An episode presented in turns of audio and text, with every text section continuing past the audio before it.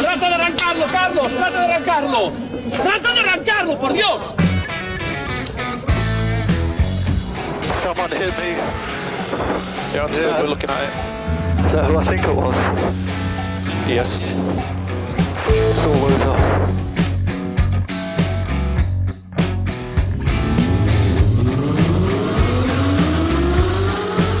Izquierda buena más ojo corta, se cierra poco. Sasar. Corta, no cortar. Para izquierda rápida. Para derecha buena más, se cierra poco. Para izquierda buena más, se abre. Acaba buena más, se abre. Sasar. Para derecha buena más, no cortar. Para izquierda rápida, ojo, se abre. Para uno. Derecha rápida, ojo, con fe. Rápida, ojo, con fe. Acaba rápida menos.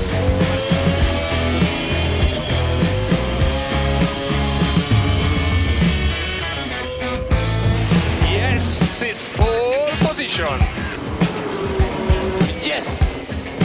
Oh, grazie ragazzi. Uh, che giro. Grazie. Hola, hola. Hola, caracolas. ¿Qué tal? ¿Cómo estáis? Bienvenidos, bienvenidas a una nueva edición de Turbo Track.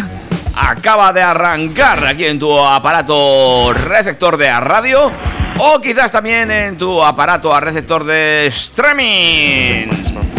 Sea como sea, bienvenido, bienvenida, bien hallado. Igual que damos la bienvenida a nuestro compañero Dani Catena. ¿Qué tal? ¿Cómo estás? Muy buenas tardes a todos, buenas tardes oyentes, buenas tardes David, aquí estamos con nuestros aparatos radiofónicos a tope, incluso los podcastenianos también, ahí con- con el volumen sonando a tope, ajustarnos un poco los bajos y los agudos, yo tengo una voz un poco aguda, entonces igual os reviento el altavoz. Así que, una vez ecualizado el dispositivo, prepararos para pasar una hora sobre ruedas, que nosotros ya le hemos tirado al starter eh, a tope. Eh, Por cierto, los que habéis nacido después de 1985, podéis buscar en Google qué es un starter. ¿Tú has tirado alguna vez de un starter? Eh, sí, pero en un museo. Bah, bah, triste. Bueno, eso es lo que hay. Es, eh, yo puedo decir que mi hijo, el primer coche en el que se montó fue eléctrico. A ver quién dice eso de momento. Bueno, chicos y chicas, damas y caballeros, Dani Catena ya está en situación de eh, comentarnos la escaleta del programa de hoy. Pero antes, amigos y amigas, como siempre, repasamos dónde nos puedes encontrar aparte de en los podcasts, porque estamos en un montón de redes sociales. Y e incluso sentados en nuestra casa haciendo el programa. Pero estamos en Instagram y somos arroba turbotrackfm. Igual, igual que en la red, soca- eh, la red social, el Facebook, el Caralibro, eh, que también estamos ahí como TurboTrack. Y por supuesto podéis escribirnos al correo electrónico info arroba turbotrack.es. No hace falta ni que pongáis sello. Exactamente, llega instantáneamente o casi instantáneamente ahí a la bandeja de entrada. blup, y ahí podéis preguntar cosas como. Incluso tenemos nuestro número de WhatsApp que luego David. Te lo- la te te lo- pero también os diré que si hace falta en un momento dado, nos- vosotros nos lo pedís y os llamamos por teléfono. Ay, a sí. cobro revertido. Por supuesto, 608-335-125. ese es nuestro WhatsApp. Y además de todo eso, hoy y durante casi una hora estaremos contando un montón de cosas, como por ejemplo. Pues arrancamos, como siempre, en la DGT que estrena nuevos vehículos camuflados. Y te adelanto una cosa, no son coches. Interesante, interesante, amigos y amigas. Atentos a esto, ¿eh? Eh, y más, más, más. Venga, más, que lo más. De Holanda a Logroño sin escalas, estas son las nuevas rotondas. Oh, cómo me gustan a mí las rotondas. ¿Y han llegado a Logroño antes que a Pamplona? No me lo puedo creer. Oh, imagínate, imagínate cómo está la cosa. Imagínate cómo está la cosa que unos obreros optan por una solución que ya habíamos visto en el Coyote y el Correcaminos. Ah, ya he visto esta foto, muy interesante. Más. Mm. Atentos madrileños, tenemos las nuevas ayudas para la compra de coches y puede que no tengáis que desembolsar un trillón de euros. Mm, muy interesante. Nos quedamos ya en el, en el territorio local y eh, es el cumpleaños del primer coche pamplonés. ¿Sabes cuántos cumple? Eh, lo sé porque lo he visto, pero dejo ahí. A que no te imaginabas esa cifra. No, no, no, no imaginaba. Y la foto es la muy verdad es que asusta, nos hacemos viejos todos, en especial ese coche. Sí, sí. Os doy tres noticias de Tesla, dos buenas, una no tan buena, aunque una en realidad no es ni para la gente de Tesla, supongo que sabéis. De que hablamos esta semana no se ha hablado de otra cosa, pero luego os lo cuento. Vale. Cadillac puede volver a Europa, así que Loquillo podrá volver a cantar aquello del Cadillac segunda mano. Y estos que os contaré, pues son sus planes. Muy bien, y vamos a hablar también de otra marca, pero esta vez japonesa. Sí, Toyota que lanza el GR Supra Harama Racetrack Edition, una edición limitada, limitada, limitadísima. Y de Japón hasta Europa, Alemania. Al mismo Múnich nos vamos para ver la actualización de mitad de vida que BMW le ha hecho a su Serie 3. Y nos vamos a un país ahora mismo marginado como es Rusia. Y precisamente por ese rollo marginal que tiene ahora, han tenido que hacer cambios en sus políticas de seguridad del automóvil. Luego os lo explico y vais a ver cómo cobra todo el sentido. Y por ahí unos chinos que se van de compras. Chinos no, franceses. El grupo Stellantis, Ay, vaya antiguo PSA, se ha ido de compras para crecer y ha comprado otra marca. Pero luego os explico porque no es una marca en sí, aunque están funcionando como tal. Muy bien, pues todo eso y alguna cosita más contaremos a partir de ya mismo aquí en Turbo Track, si a ti te parece bien. A mí me parece bien, pero ¿sabes qué me parece mejor? No, pero me lo vas a decir ahora mismo. Que me pongas un temazo que me levante de la silla. Ah, pues no tengo ni idea de lo que te voy a poner. No te digo, ah, mira, voy a cambiar. Voy a poner este que tiene un título así como de levantar. Luego ya veremos cómo suena, ¿eh? Venga, dale caña.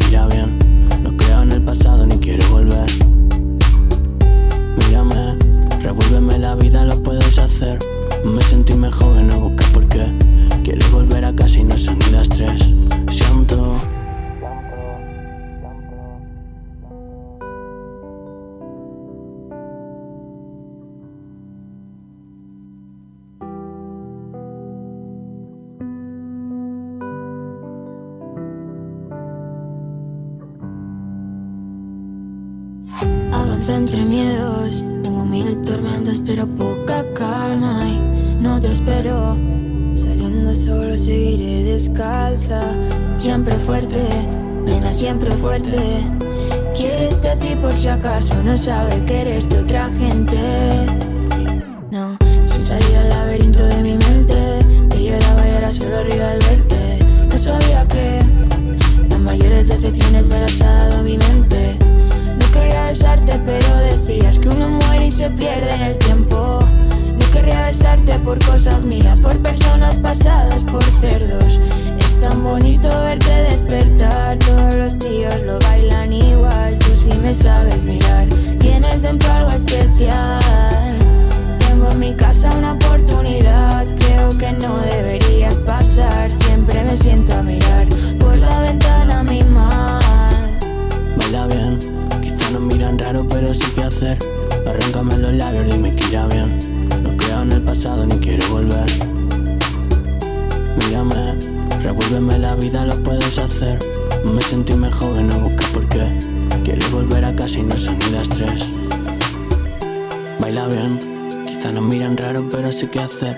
Arráncame los labios, dime que irá bien. No creo en el pasado ni quiero volver.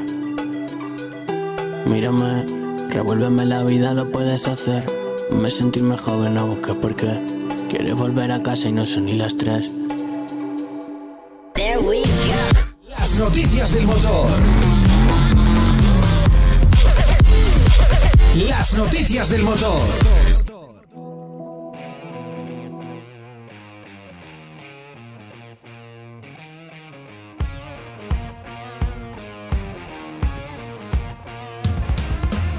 Bueno, pues muy bailona, muy bailona no me ha salido la canción, hay que reconocerlo. Era de bailar casi la juntitos. siguiente me compensas y me pones, yo que sé, un Álvaro Soler o un, un algo, un Nil Moliner, algo guay. Ah, vale, venga, pues ya voy buscando Álvaro Soler luego. Venga, vale. Lo que, lo que tú me pidas. Es que ya sabes que estoy un poco desconectado de las modas ahora mismo. Estoy en otra, en otra, en otra fase de Te, mi te vida. falta salir de juerga. No, David, sí. Te falta calle. Eh, no, salirse algo, pero no me fijo en la música que ponen. O sea, no, no es algo. mm, No. Bueno, Estás, en otro plano. ¿Cómo en otro plano? Pero adquiriendo protagonismo está la siniestralidad en España, que desde luego es preocupante. Y venimos hablando ya durante varios programas de que, lejos de reducirse, están aumentando en algunos meses de este 2022 las víctimas, los accidentes, y todo ello además a pesar de las nuevas políticas aplicadas por la DGT.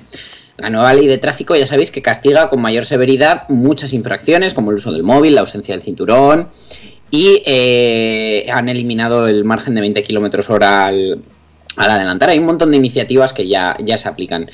Eh, otras medidas tienen a otros usuarios vulnerables en el punto de, mira, como por ejemplo la reducción de la velocidad en ciudad a 30 por hora para evitar o para minimizar los, los daños por atropellos, etc, etc, etc. O sea, tenemos mil cosas. Pero para tratar eh, de bajar la siniestralidad entre motoristas y especialmente los fines de semana, la Guardia Civil ya está ejecutando nuevas acciones y es que ha empezado a usar motos camufladas para controlar infracciones que puedan cometerse en carretera los fines de semana. O así al menos lo ha adelantado la vanguardia, confirmando que agentes de paisanos realizan controles específicos los fines de semana en carreteras convencionales. Eh, la vanguardia confirma estas actuaciones de momento en Galicia, donde un miembro del subsector de la agrupación de tráfico de la Guardia Civil de Pontevedra asegura al propio periódico que se realizan este tipo de vigilancias puntualmente cuando eh, se le ordenan sus superiores y es que las labores de vigilancia tienen lugar en carreteras convencionales que son las que concentran el mayor número de accidentes mortales, cosa que me parece muy bien.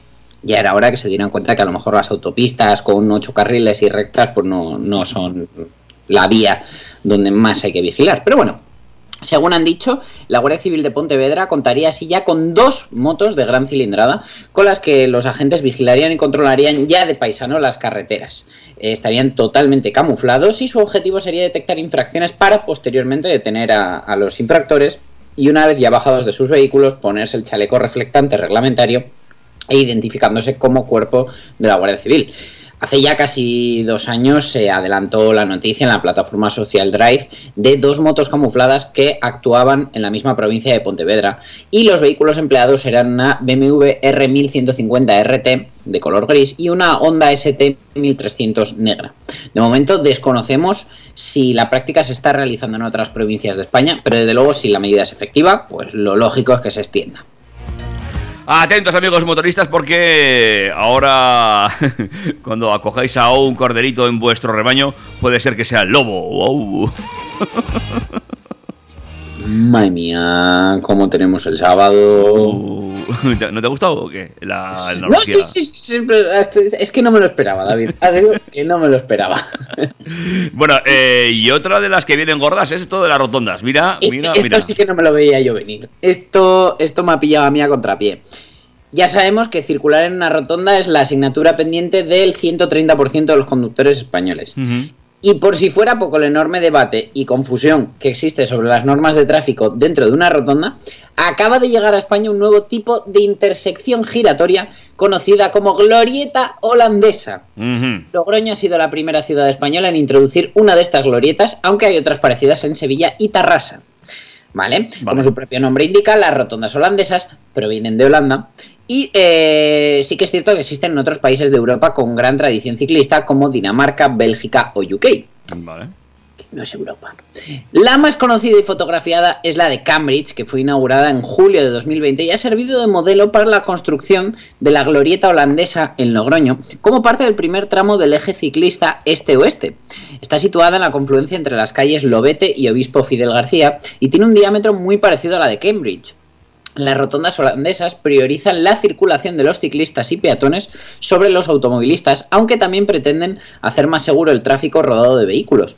Tienen un carril perimetral y segregado para que los ciclistas circulen sin compartir calzada con el resto de vehículos, por lo que son más caras de construir que las rotondas convencionales que hubo de oferta en su día y en Pamplona compramos todas. Aunque también, evidentemente, son más seguras, todo hay que pagarlo. Esta segregación se hace a través de isletas con al menos un metro de anchura que separan el carril bici del resto de carriles para el tráfico rodado. Los ciclistas y los coches circulan más seguros al estar separados unos de otros en las intersecciones más transitadas y complejas. Yo os tengo que decir que en la rotonda grande de al lado de mi casa han hecho una cosa parecida, pero pero la han ejecutado de otra manera y es que han, hecho un carril bici grande ocupando toda la acera que había en el, en el exterior de la rotonda prácticamente. Que ojo, lo han dejado bien y es seguro. ¿eh? Yo la verdad que paso mucho en bici por esa rotonda y se agradece. Pero bueno, volviendo a la rotonda de Logroño, el concejal de Desarrollo Urbano Sostenible del Ayuntamiento, Jaime Caballero, dice que eh, las rotondas son la infraestructura más peligrosa para un ciclista y el obstáculo más difícil de resolver en un eje ciclista. De hecho, la mayor parte de los accidentes con ciclistas implicados se producen en rotondas. Y las glorietas holandesas son la mejor solución para garantizar la seguridad de los ciclistas y reducir el riesgo de accidente. La principal característica de estas rotondas eh, son ese anillo ciclista perimetral que está totalmente segregado con isletas de ese metro de anchura que comentábamos. Otra característica es que los cruces de este anillo con el resto de carriles se hacen junto a los pasos peatonales para dotarlos de mayor protección. La verdad que es verlas y decir, mm, madre mía, o sea, es una rotonda que cuesta atravesar en coche, pero bueno, si es más segura, es más segura. Eh, en España ya tenemos normas para garantizar la seguridad de los ciclistas en las rotondas y una de ellas consiste en dar prioridad de paso a un grupo de ciclistas cuando el primero de ellos haya iniciado ya el cruce o haya entrado en la rotonda. ¿Vale? Pero tenemos que saber también que cuando un grupo de ciclistas circula en pelotón, tiene preferencia en una rotonda siempre que el primero ya haya entrado. Y los vehículos que estén dentro deben esperar a que pase el último ciclista del grupo, según ha recordado la DGT y la Guardia Civil a través de Twitter. Entonces, eh, pues bueno, la verdad que, me parece un, un buen sistema para integrar los carriles bici en las rotondas, pero evidentemente, pues siendo una solución más cara, habrá ayuntamientos que las chapuceen y, veremos a ver qué hacen. Bueno, pues habrá que ir viendo cómo va lo de esa ronda holandesa. La verdad es que la foto es, muy interesante, eh, pero bueno. En fin, aquí somos más de poner semáforos también en las rotondas, que ya es algo que se está poniendo también muy de moda. Es una cosa. Hay, de, de, todas maneras, de la noticia original de marca, hay un comentario que me encanta, que dice, un tal Corinthians. Habrá que traer holandeses para que entren y salgan de estas rotondas porque aquí la mitad no tienen idea de entrar en las nuestras como para complicarles la vida con otras más raras. Si hay que explicarnos cada año cómo comernos 12 puñeteras uvas, ¿cómo explicas una rotonda diferente? Algo de razón te voy a decir que no, le falta a este señor. ¿eh? Madre mía. el presidente, por favor. Ah, aquí, ah, aquí a la puerta de mi casa han puesto semáforos en una rotonda que ya existía, le han puesto tres carriles y a la gente se le olvida que el de fuera es el que tiene preferencia y entonces no es la primera, ni la segunda, ni la tercera, ni la cuarta vez que voy a entrar a mi calle y siempre tengo que acabar cediendo yo por no romper mi coche al que por el interior. Pero algún día me cansaré. Hasta el día que tengas un rayazo, un lo tengas que limpiar y digas, pues mira, el taller pues que a, Pues a este que va. O un coche viejo directamente. Este, este día que, te dejan un coche de estos para ese día. Ese día. Un auto de choque. Mmm, me, voy a, me voy a hartar de dar vueltas por fuera en la rotonda, verás tú. Venga, vamos con más cosas porque, atención, esta solución es cuanto menos ingeniosa. Lo que no sé si es legal, pero es ingeniosa. Bueno, pues ya te voy a contar si es legal o no. Desde luego estos obreros lo que buscaban era que los conductores levantaran el pie del acelerador al pasar por su obra. Lo que no contaban es que lo mismo acababan sancionados, porque estos obreros mandaron construir un coche de la Guardia Civil a tamaño real para colocarlo frente a su lugar de trabajo y garantizar su seguridad, sabiendo que al ver el prototipo los vehículos que circulaban iban a reducir la velocidad de paso. El prototipo de vehículo estaba realizado en PVC, no le faltaban las luces, pero sí el permiso de las autoridades, ¿vale? Sin embargo, la idea era buenísima, vamos, en su cabeza pintaba espectacular, pero coincidió que de los primeros que pasaron por la carretera, que eh, fue en la entrada de Albacete, fueron agentes de la Guardia Civil que se quedaron loquísimos cuando de repente vieron el, el- el- coche de PVC y, y, bueno, evidentemente pues eh, te- podían sancionar a los obreros por carecer de autorización oficial para suplantarles o para colocar un panel de gran tamaño en la vía pública. Los obreros invirtieron 700 euros en crear el prototipo a tamaño real de este vehículo de la Guardia Civil y desde luego, como os decía, tiene todos los detalles, incluidas luces intermitentes. Los obreros explicaron que todos los conductores que pasaron mientras estuvo expuesto levantaron el pie del acelerador, así que no les multaron pero les obligaron a quitarlo. Ay, lástima, lástima. Por favor, que lo vendan en Wallapop, o sea, es que pueden sacarse un dineral. La, la foto es espectacular, ¿eh? El, foto está, el coche está muy, muy, muy logrado con esa perspectiva. Y bueno, eh, da el pego totalmente, o sea. Bueno, yo como ya os decía, esto ya lo, había visto en el Coyote y Correcaminos. Sí, sí, sí, sí. Mis horas de Cartoon Network de niño. Bueno, pues por lo menos. Por lo menos se libraron de la multa, que no es poco, ¿eh? Bueno, y invirtieron 700 euros en esto, pero si tienes que invertir un poco más eh, en un coche ya de verdad, no una recreación, y vives en Madrid, pues que sepas que tienes ayudas. Ah, bueno, a ver, eh, explícame esto porque son solamente para Madrid, ¿verdad? Efectivamente, el Ayuntamiento de Madrid acaba de aprobar unas nuevas ayudas para la renovación del parque automovilístico con la intención de reducir las emisiones contaminantes. Se trata de un plan bautizado como Cambia 360 y se suma al plan Moves que también ofrece ayudas a la compra. Este plan ya se anunció en el mes de septiembre de 2021 y eh, acaban de comunicar que está disponible una nueva edición, ya la segunda, de estas ayudas. Se trata de unas subvenciones que cuentan con un presupuesto de 10,5 millones de euros, de los que, eh, según el, el concejal, el delegado de Área de Gobierno de Medio Ambiente y Movilidad, quedan menos millones disponibles. En cuanto al tipo de fondos, pues eh, han repartido 3 millones de euros para vehículos con etiqueta 0, 7 para eco y 500.000 para etiqueta C, ¿vale? Según esta página de los fondos iniciales, de 3 millones de euros quedan 1,1 para los 0, 710.000 de los 7 millones, es decir, un 10% para los eco, y 334.000 de 500.000, es decir, más de la mitad para los C. Entonces, eh, ya solo quedan 2,2 millones. Y eh, el contador de fondos tiene una función informativa, pero desde luego hace que la gente se, se dé un poquito de prisa. Eh, en cuanto a los plazos y requisitos, están en la página web www.cambia360vehiculosparticulares.es. Cortita, concisa, fácil de recordar. Pero, pero vamos a repetirla. Cambia 360 con el número, ¿eh? Vehículosparticulares.es. Sí, le falta barra index, barra busca, barra tu guion ayuda. Pero bueno, el plazo de presentación de solicitudes ha comenzado el día 13 de mayo, concluye el 27 de junio y el otorgamiento de las solicitudes se resolverá una vez concluido el plazo, atendiéndolas en orden cronológico, con lo cual, evidentemente, antes del 27 de junio ya no es que no vayas a cobrar, es que no vas a saber si te la han dado. ¿Vale?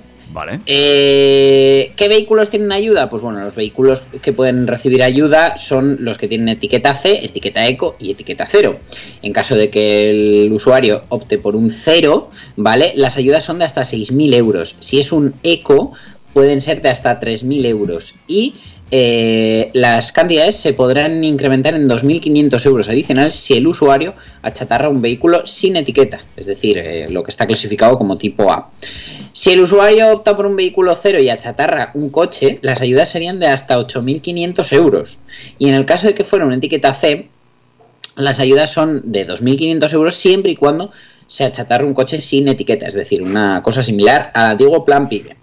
Eh, las ayudas son compatibles con cualquier otra, es decir, se acumula al plan MOVES y eh, en el caso de acumulación, la cuantía máxima de todas en su conjunto deberá ser inferior al 75% para dar así cumplimiento a la obligación de que el beneficiario aporte una contribución financiera mínima del 25% de los costes subvencionables. Pero vamos, muy complicado es que por muchas ayudas que te den te estén pagando el 75% del coche. Siempre ya podía ser que te dieran el 75% de subvención para comprar un coche. Estaría genial, pero bueno, las solicitudes de ayuda se presentarán en el concesionario o punto de venta adherido en el que el beneficiario vaya a adquirir el vehículo y ese punto de venta lo hará a través de la web cambia360.es. Recordaros que el dinero recibido tiene que ser incluido en la declaración de la renta y para incluirlo hay que hacerlo como una ganancia patrimonial no derivada de transmisión de elementos patrimoniales en el resto de salarios y rentas de la base general del IRPF. Eso, muy, muy a tenerlo en cuenta, que luego vienen los palos en la declaración de la renta, amigos y amigas. ¿eh? ¿Eh? Ya algunos se han encontrado con sorpresas este año, seguro. O te encontrarás con sorpresa y todavía no lo has hecho. Ya verás, ya.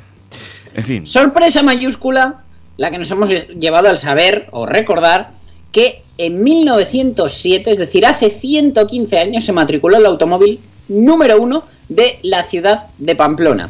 Tenía 12 caballos y duró hasta el 62, 55 añitos de coche. Ya podían durar eso los que los que compramos ahora, ¿verdad? Esto, este no tenía, ¿cómo se llama eso? Que le, ay, no me sale la... Ay... esto- Obsolescencia Oh, programada. exactamente, estaba sin obsolescencia programada y nada. Bueno, yo te cuento. El primer vehículo matriculado en Pamplona con matrícula PA001 Ujú. era un Peugeot motor 7401 de 12 caballos de vapor y propiedad del pamplonés Cayetano La Polla. Aquel estupendo coche tenía como matrícula distintiva PA1, ya que todos los vehículos de Navarra tuvieron durante los primeros años las siglas de Pamplona como elemento identificador. El Peugeot de Cayetano La Polla fue dado de baja el 30 de agosto de 1962, así que duró la friolera de 55 años, cosa que hoy es prácticamente impensable. Entre los primeros vehículos de Pamplona se encontraba también el del ingeniero Daniel Mújica, uno de los que proyectó el tren Irati, que era un Fiat de 24 caballos con matrícula PA4. Buah. Las matrículas PA5 a PA8, todos Peugeot, fueron inscritos a nombre de la sociedad Laura Bat de Pamplona y PA12 fue propiedad de otro histórico, el fundador de los licores Esparza de Villaba, Teófilo Esparza. Estos dados y otras muchas curiosidades más se recogen en el estudio de Navarra, punto de arranque de 1986, escrito por el periodista Gonzalo García. La historia del vehículo en Pamplona ya supera el siglo de vida y de hecho, antes de la primera matriculación en 1907, ya en 1897 estaban aprobados el reglamento para el servicio de coches automóviles por las carreteras que establecía como límite de velocidad en carreteras los 28 km hora, que reduciría a 14 en las travesías de los pueblos. Hoy en el término municipal de Pamplona se ha marcado como límite en gran parte de sus calles 30 km por hora y en el casco viejo es todavía menor. Por citar algunos datos, en 1925 había en toda la comunidad 665 turismos y 124 motos, y la red de carreteras tenía 2.330 kilómetros. El coche, en 1920, se anunciaba eh, en automóviles Torpedo por 11.500 pesetas. Murillo era el representante de Fiat en Pamplona. Y en 1926, Ignacio Lafuente, del garaje de Tejería 22, alquilaba un Samsung por 50 céntimos por kilómetro. Bueno. Como recoge el citado estudio Gonzalo, las primeras licencias para conducir se concedían a los automóviles y no a los conductores, ya que las autoridades entendían que si alguien adquiría un vehículo, se daba por hecho que el comprador era el primer interesado en dominar las técnicas de conducción. En fin, el certificado costaba 30 pesetas. Años después ya se estableció el carnet de conducir, que en 1929 costaba 60 pesetas. Las pruebas se hacían en el antiguo matadero y con arrancar el coche, moverlo unos metros adelante y atrás y parar junto al bordillo era suficiente para el aprobado. Vamos, cosas que a día de hoy hay conductores que no sé si llegarían a hacer. Yo lo, la- yo lo de aparcar junto al bordillo lo llevo complicado, sí. yo aparco lejos para no marcar las llantas.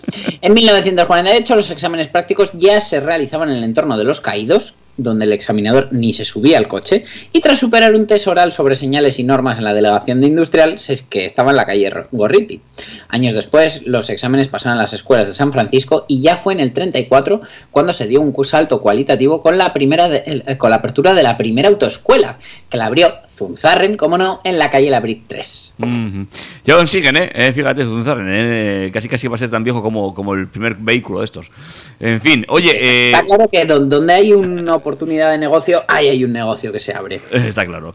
Eh, impresionante eh, ver la fotografía de este primer, el PA1, eh, este, este coche de Cayetano La Polla.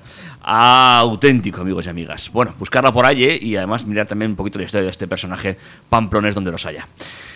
Y si te parece, hacemos un break para luego meternos en esa eh, recolección de Tesla Noticias y alguna, y alguna otra cosita más. Efectivamente, tenemos muchas Tesla novedades, pero no sin antes pasarnos por un temazo que espero que ahora sí nos levante de la silla. A ver, vamos allá, amigos y amigas. Esto es eh, Turbo Track.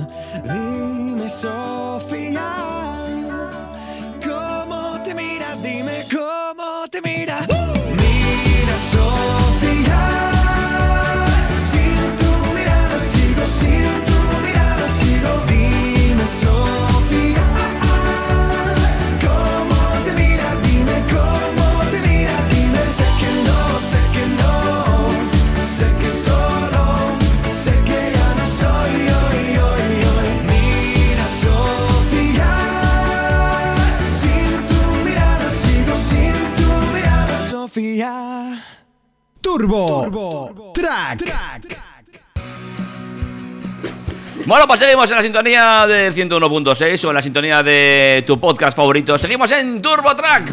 Y ahora con un, eh, una sección de noticias que debería estar patrocinada por eh, Iberdrola. Por Iberdrola no en este caso, porque gracias a esta noticia podemos olvidarnos en parte de cargadores de otras marcas, porque Tesla ha puesto en marcha su proyecto piloto de abrir 13 de los supercargadores que hay en España a vehículos que no sean Tesla, es decir, a cualquier otro que tenga conexión CCS Combo. El proyecto fue lanzado en noviembre de 2021 y ya está disponible en Francia, Países Bajos, Noruega, Reino Unido, Suecia, Bélgica y Austria. Y es que los conductores de vehículos que no sean Tesla van a poder acceder a un número limitado de, los de las estaciones de carga denominadas superchargers a un precio eh, igual que el de un cliente Tesla, pagando una suscripción de 13 euros al mes o pagando un poquito más caro a 0,64 el kilovatio hora pero desde luego con una de las redes de carga más fiables. No están todas las estaciones puestas en, en servicio para todos, pero sí que algunas de las más importantes, como por ejemplo la de Aranda de Duero, que de alguna manera pues eh, conecta el, el eje entre Pamplona y Madrid. Así que desde luego es una muy buena noticia. ¿Y cómo sabemos si tenemos la red disponible o no? ¿O habrá que ir allí? ¿O todavía no está muy claro? ¿O lo pondrán en estas aplicaciones que ahora... eh, www.tesla.es, eh, donde estamos, eliges supercargadores abiertos a todas las marcas y eh, te lo dirá. Pero bueno, ya los que somos usuarios de vehículo eléctrico estamos acostumbrados a usar, por ejemplo, a Better Route Planner que, que ya lo tiene en cuenta y si tú marcas que vas con, me invento, un Cupra Born, ya te va a decir en qué estaciones de, de Tesla puedes parar con tu Cupra Born. Que ya he visto también que Google también empieza a dar ya ese, ese tipo de información, ¿eh? Mm, Google llega un poco tarde, para mi gusto, a todo esto. Mm, Bueno, sí, pero ya también... Espero que, espero que mm, no por ser los últimos sean los peores. Tengo expectativas en Google, sobre todo teniendo en cuenta que tienen una integración de, de Google Maps en los propios Tesla. Pero desde luego hasta ahora a mí me tienen defraudado. Espero que esa opinión cambie. Bueno, y también ha aumentado la velocidad a la que puedes autopilotar. Efectivamente, porque eh, ya se sabe, se ha comentado mucho que Tesla ha pasado de usar una combinación de radares y cámaras a solo cámaras en lo que llaman su proyecto Tesla Vision. Y es que el programa de conducción asistida Autopilot se basa en el análisis de ese equipo de cámaras. Eh, el paquete de conducción autónoma estaba limitado a eh, 129 kilómetros por hora, que eran 80 millas, y ahora se ha subido ese límite hasta las 85 millas, que son 137 kilómetros por hora, con la última actualización. Todo esto hay que decir que no es en sí para el autopilot, sino para el paquete de, de conducción autónoma, el full self-driving, ya que eh, el autopilot pues, eh, ya funcionaba hasta velocidades de prácticamente 150 kilómetros por hora, pero a partir de ahí ya no es que no te deje programarlo, es que si pasas más de X tiempo de esa velocidad de manera manual, te castiga y no te deja eh, activar el autopilot hasta la siguiente vez que conduces. Así, ¿eh? Sí, sí, sí, sí, el coche te dice autopilot no disponible. Y ese te banea, te, te limita, te dice tú a la nevera, tú no vas a usar el autopilot por correr. ¡Hola, qué fuerte! Me lo ha dicho un amigo. Un, co- Un coche que te castiga. Qué fuerte tú. Sí, sí, te dice, eh, no, no, vas aquí abusando del piececito, pues sigue usando el pie. A mí no me, conmigo no cuentes. Buah, qué fuerte. Es que tienen que terminar de mejorarle un poco el, el asistente de voz para que le digas, Tesla, ¿qué te pasa? Y que te diga, ah, no sé, tú sabrás. Claro. Así que que sepáis que si habéis pagado los 7.500 euros del full self-driving, eh, ahora el coche va a autoconducir a una velocidad que en España técnicamente es ilegal. Bueno. Eh, y que el coche te mosquea. Qué, qué fuerte. Bueno, bueno. Bueno, pero la cosa para Tesla, pues eh, parece que también empieza a pasarle factura, igual que a todas las marcas. Están muriendo de éxito y los que se mosquean son los compradores porque eh, hay que reconocer que Tesla es una de las marcas que mejor ha salvado la situación de los semiconductores y trimestre tras trimestre han mejorado sus cifras de producción y de entregas, pero la idílica situación podría estar llegando a su fin, ya que el propio Elon Musk ha reconocido que la demanda es tan alta que los pedidos eh, acumulan demasiado retraso y se están planteando la posibilidad de no admitir más pedidos hasta que la situación mejore. Los mercados están deseosos de coches eléctricos funcionales y viables. Tesla domina el mercado, tiene una producción cercana al millón de unidades, cifra que esperan superar ampliamente en 2022, y son los eléctricos más queridos y buscados. Pero claro, tanta demanda tiene un precio, la producción no puede ir más deprisa y está provocando que algunas unidades tengan plazos de entrega exagerados de varios meses e incluso según qué configuración hagas en la web, ves que hasta mayo de 2023 no te entregarían tu coche. Elon Musk quiere tomar cartas en el asunto eh, porque, eh, desde luego, ha tenido otro problema. Y es que la planta de Shanghai, que es la más productiva de su casa, ha estado paralizado durante varias semanas por culpa del COVID.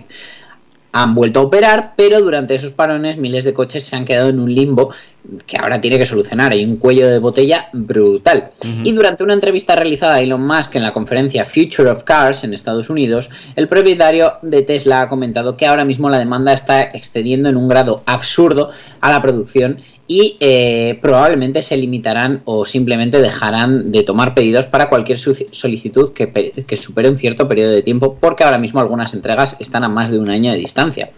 En las últimas semanas hemos sido testigos de cómo los plazos de entrega a clientes se han ido dilatando y en España, siendo un mercado muy tímido, los Tesla Model S y X no tienen fecha concreta de llegada, mientras que el Model 3 fija plazos de entrega entre enero y marzo de 2023. Desde luego, el que menos sufre esta contrariedad es el Model Y, sobre todo en la versión Performance, que es la que ya se está fabricando en Berlín, y dicho sea de paso, la menos vendida. Sea cual sea la medida que tome Tesla, no será ni popular ni bien acogida. Y es que la alta demanda hará que muchos compradores desvíen su mirada a productos alternativos. Eh, Tesla no tiene la hegemonía en cada segmento y desde luego pues tiene rivales como el BMW i4 o el Polestar 2 que le están soplando la nuca y más ahora que pueden cargar en algunos de los superchargers. Bueno, pues a ver, ¿eh? porque no es el mejor momento para dejar de producir, pero evidentemente también te voy a decir una cosa, ¿eh? Por otro lado, casi prefiero mm, que no me vendan el coche, que no que me lo vendan y luego no me lo fabriquen, como hacen en otras marcas. Sí, pero eh, sinceridad ante todo. Eh, a mí yo casi prefiero eso, pero evidentemente no es el mejor momento para dejar de producir ahora que tienes el producto en todo lo, al- en todo lo alto. Pero bueno, es lo que hay. Iba a llegar también para Tesla este tipo de cosicas, amigos. Bueno. Y los que llegan, se van, se quedan, eh, ha pasado por todos, eh, son General Motors, que bueno, pues eh, vendieron su marca más vendida en Europa, que era Opel, a, a PSA, lo que ahora es el grupo Stellantis, y quieren volver, no quieren perderse ese trozo de pastel y están pensando volver al viejo continente con Cadillac, haciendo coches 100% eléctricos como tarde para el año 2035. Bueno. En 2017 eh, los americanos vendieron su propiedad de Opel y Vauxhall a PSA y tuvieron la oportunidad de desviar los fondos destinados inicialmente a estas marcas hacia un terreno nuevo eh, y en desarrollo como son los coches eléctricos y la tecnología de conducción autónoma. Fue una decisión difícil, pero según parece para ellos fue acertada. Eh, se admitió que la situación de General Motors en Europa es complicada por muchos factores y desde luego, eh, pues bueno, les ha venido no estar en este mercado a día de hoy porque les ha supuesto un ahorro económico que están destinando directamente a, a ese colchón del desarrollo del vehículo eléctrico y podría ser que volvieran bajo la marca Cadillac incluso que hicieran una versión del Corvette. El pasado mes de noviembre, General Motors ya anunció su plan para sentar en Europa un nuevo negocio de movilidad, el cual incluirá en su gama una serie de vehículos eléctricos y autónomos también. En él tendrá un enorme protagonismo el software que equiparán dichos vehículos, así como la propia tecnología autónoma y los servicios de carga y logística, aunque por el momento poco más se sabe sobre esto. Bueno, pues habrá que esperar hasta 2035, amigos y amigas, para ver si llegan aquí los chicos de Cadillac ¿eh? con eh, una movilidad totalmente eléctrica. Estas cosas que le revuelven mucho las tripas a, a los puristas, pero bueno, eh, hay que adaptarse o morir, eso está claro. Y mientras dices eso, me sale un banner del Mustang Mach-E eléctrico. En fin, los que siempre han estado a la vanguardia de la tecnología son los japos y, eh, bueno, eh, parece ser que tratan de sorprender cada cosa, pero esto no es lo- de lo que vamos a hablar, sino de algo muy exclusivo. Sí, porque Toyota ha puesto a la venta la única unidad que llegará a España de las 90 fabricadas para Europa del nuevo GR Supra, Supra Jarama Racetrack Edition presentado en el circuito del Jarama durante el evento Toyota GR Day, según ha informado la compañía. El nuevo GR Supra Jarama Racetrack Edition se distingue por su exclusiva pintura azul horizon que contrasta con el acabado negro mate de las llantas de 19 pulgadas y las pinzas de freno en color rojo. En el interior este modelo presenta el salpicadero en fibra de carbono con la numeración 1 de 90 y una silueta del trazado del circuito de Jarama, además del anagrama Toyota GR Supra. La tapicería, que está hecha en alcántara con color negro, incluye costuras azules a juego con la carrocería y eh, equipa el motor más potente de la gama, el 3 litros con 340 caballos, 6 cilindros en línea y turbo con cambio automático deportivo ZF de 8 velocidades, ya sabes, todo firmado por BMW, que es quien está detrás del desarrollo técnico de este GR Supra. Por supuesto, tiene navegador 3D, conexión de CarPlay, Android Auto, servicios conectados multimedia de Toyota, un equipo de sonido con 10 altavoces, pantalla táctil TFT de 8, pu- con 8 pulgadas, el paquete Safety Sense Plus con, con ayuda a, a la conducción tipo sistema de seguridad precolisión, detección de peatones, de ciclistas, alerta de cambio involuntario de carril, asistencia a la dirección, control de crucero adaptativo y todo lo que os podéis imaginar. Esta exclusiva unidad se va a poder adquirir por 71.550 euritos de nada, 60.000 masiva más o menos, y el propietario podrá disfrutar de una jornada de conducción el próximo día 28 de mayo, así que corre por si aún está disponible, en el circuito del Jarama acompañado de un instructor en una unidad idéntica a la suya, pero no la suya. Oye, eh, chulísimo el coche eh, y bueno, pues 71.550 euros, que luego aquí habría que descontar las ayudas que te da la Comunidad de Madrid. Eh, sí, si achatarras un coche sin pegatina te dan 2.500. Sí, siempre que seas residente en Madrid. Claro. No obstante, mm, te diré que yo lo más fácil o lo más factible que veo para poder llegar a tener este coche es que lo vendan en multipropiedad como aquellos pisos de la playa. Ya, ya, ya, ya. Bueno, pues tampoco me parece un precio excesivo, ¿eh? O sea, que he visto cosas, cosas más, más caras. No, sí, a día de hoy un Yaris te cuesta poco menos. Por eso te iba a decir que tampoco. Bueno. Los que no nos van a limitar tanto son los de BMW, que han presentado la renovación del modelo más icónico de su gama de turismos, la serie 3. Eh, es una renovación de media vida con la que la marca pretende que esta generación de su berlina del segmento D afronte la última parte de su ciclo comercial y casi te diría de vida, porque desde luego las berlinas qué poquito éxito están teniendo últimamente. Pues mira, Eh, el otro día discutíamos sobre esto y yo auguro un retorno de las berlinas, sobre todo teniendo en cuenta que la gente como tú, que ya os habéis pasado al coche eléctrico, y prácticamente los coches eléctricos van todos por berlinas, más que nada por temas de consumos y de rozamientos. Y es que Da igual, la gente va a seguir comprando bordillos, es una cosa contra la que no podemos luchar, Mm. por desgracia. Y, pero bueno, sí que es cierto que cada vez están haciendo bordillos que son más bajitos y parecen más berlinas. Entonces, en- igual en algún momento volvemos a tener berlinas, pero que se supone que no son berlinas. Puede ser, sigue, sigue, perdón, que te he interrumpido.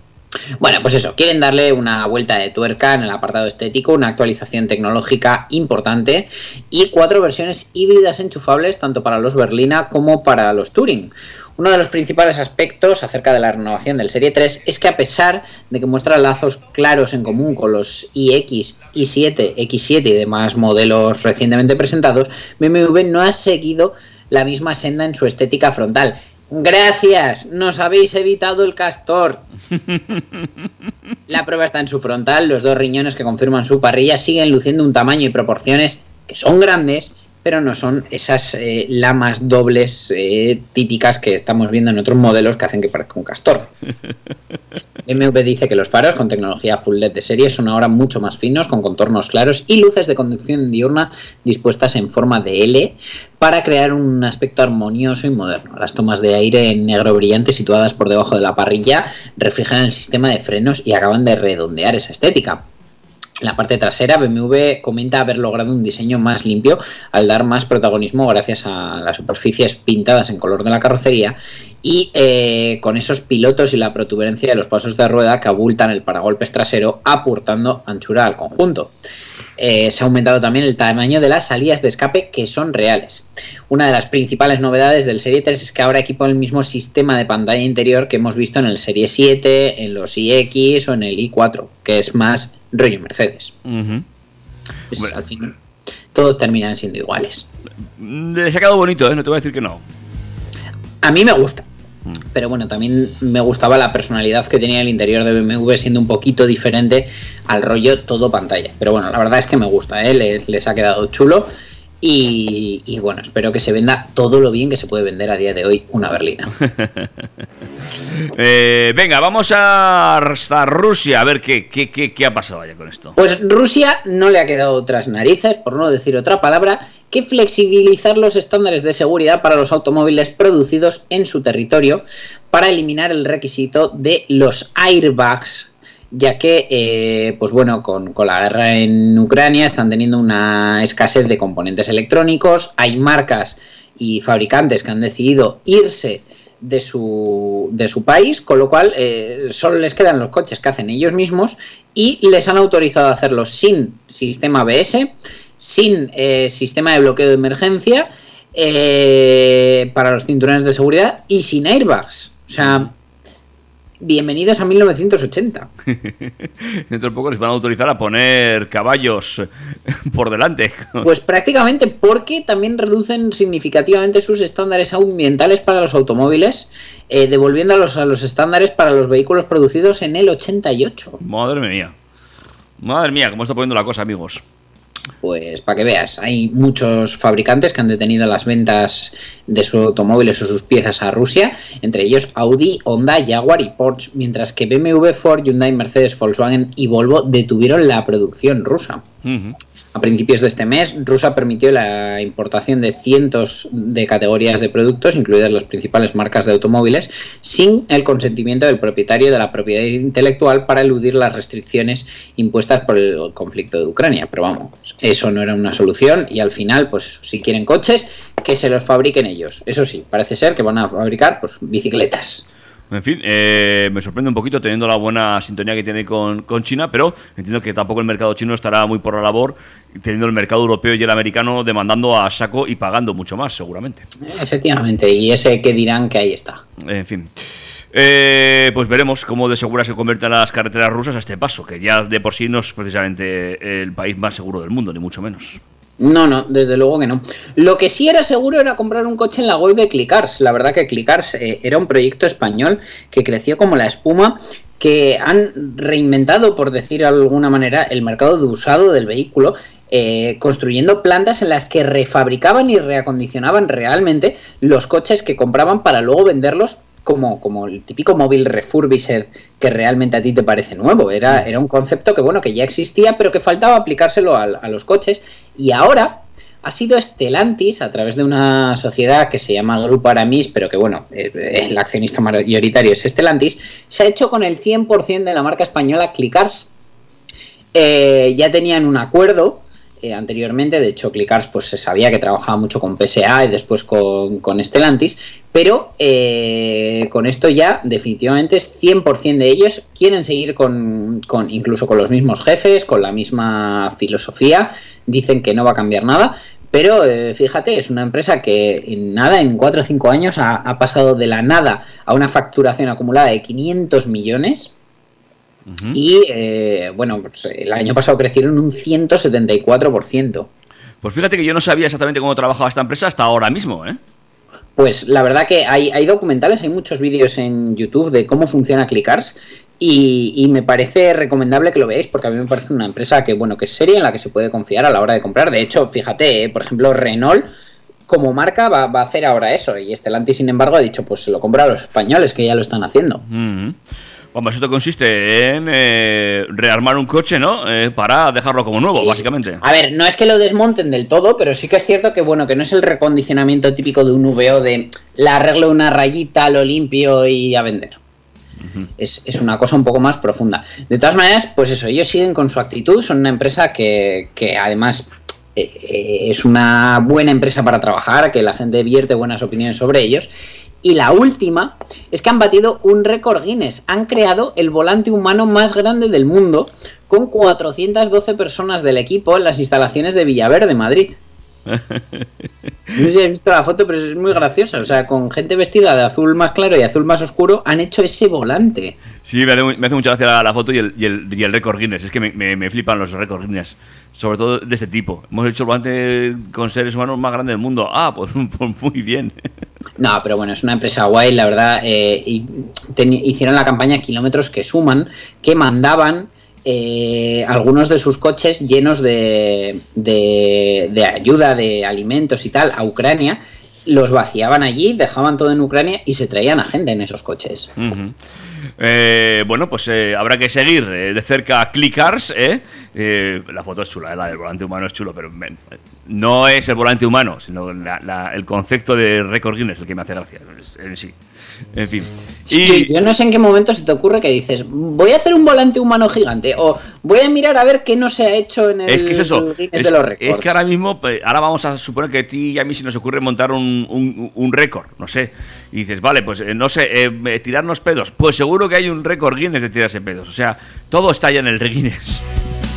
No se me ocurre nada que no pueda estar en el Guinness. Ahora mismo. No, no, es que en el Guinness o buscas cosas nuevas, que a mí me parece que hay que tener una creatividad brutal, o directamente pues haces como esta gente y buscas lo que... Bueno, no, esta gente ha invertido de cero, perdón, quería decir, o buscas uno que ya esté y lo intentas superar. Ujú. Bueno, pues amigos y amigas, eh, nos quedamos con esta última noticia, que es eh, con la compra de Clickas por parte de Stellantis, con ese trabajo que van a hacer a partir de ahora unidos. Y prácticamente hemos llegado al final del programa. Hemos llegado al final de un programa que ha ido sobre ruedas, que bueno, ya, ya tenemos incluso cositas para la semana que viene, como por ejemplo que los chinos de NIO están preparando una segunda marca de coches, es decir, su propia Dacia eh, más asequible para competir con Tesla. Bueno, bueno, bueno. Os, os traeré de todo. Seguro que empezamos el programa desde la puerta de la DGT, como siempre. Y, y nada, os esperamos aquí en Turbo Track, en el 101.6 de la FM, como siempre, en trackfm.com, estéis donde estéis. Y por supuesto, en nuestros podcasts, ¿verdad, David? Correcto. Y nada, lo que nos queda decir es que aprovechéis este cálido fin de semana, lo que queda de él, ¿eh? Ojo alerta amarilla, roja, ya no sé ni de qué color por calor. Eso es. un buen parasol. Eh, Yo un heladico me voy a comer ahora mismo. Y cuídate mucho, Dani. Tú cuídate, David, que aproveche ese helado y me estás dando envidia, lo mismo hago yo. Ah, amigo, claro que sí. ¡Hasta luego! Adiós. Macho, no sé tú, pero yo me lo he pasado muy bien, macho.